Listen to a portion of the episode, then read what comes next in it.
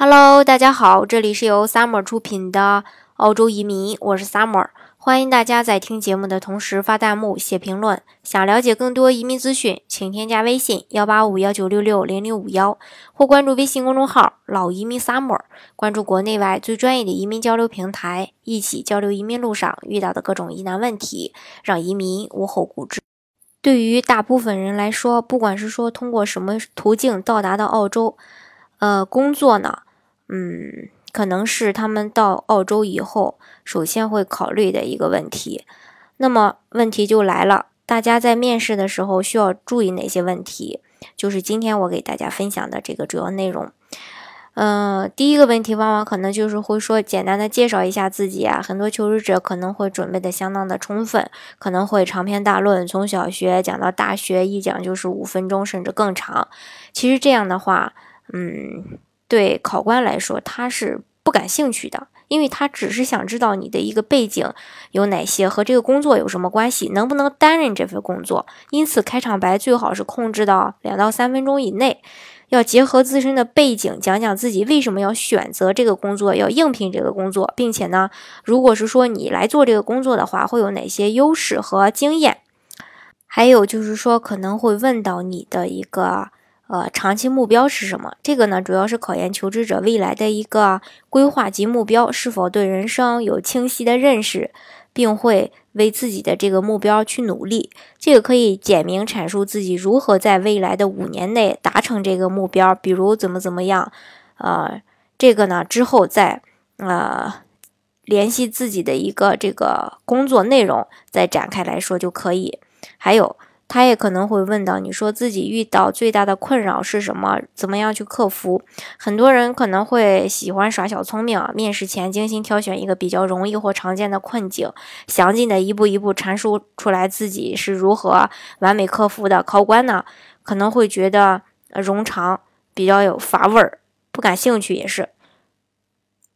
而考官们面对这个问题，常常会都会是说实话实说，所遇困境和克服方法都是千奇百怪的，这个让印象官可能会对你。有这个加分，也就是说，实话实说。事实上，考官关注你的是你面对困难的定义是什么，以及通过你处理问题的方法来判断你这个人的性格。如果你倾向于向别人求助，就是比较擅长团队合作；如果倾向自己解决，说明你比较自信，个人能力比较强。这个没有优劣之分，完全取决于工作的需要。所以建议大家尽量选择一个比较困难的问题，两三句阐明。呃，问题，然后详细解释自己如何运用自己的优势和经验，成功的去解决这个问题。还有就是可能也会问到自己，呃，问到你这个自己最大的缺点是什么？啊，这个千万不要跟这个考官开玩笑说，呃，自己最大的缺点就是全部都是优点。这样的话呢，考官可能会觉得你过于自信，或者说。呃，过于的骄傲或者说自满，这个留不会留下一个好印象的。还有一个禁忌就是，别让自己一个强项变成自己的弱项。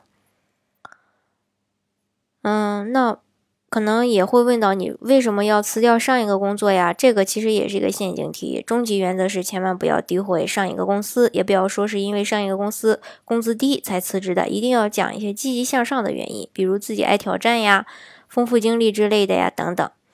还有就是工资的问题，这个呢也是一个终极陷阱，说多了也不是，说少了也不是，我们又不是这个雇主肚子里的蛔虫，嗯，肯定也不知道呀。所以建议大家回答回答这个问题的时候，先不要把具体的金额说出来，最好只说出一个工资的一个区间。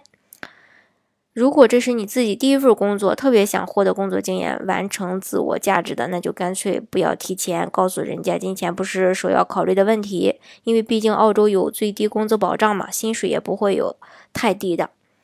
以上呢就是。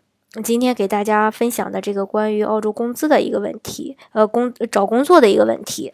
如果大家想具体的了解澳洲的移民政策的话，欢迎大家添加我的微信幺八五幺九六六零零五幺，或是关注微信公众号“老移民 summer”，关注国内外最专业的移民交流平台，一起交流移民路上遇到的各种疑难问题，让移民无后顾之忧。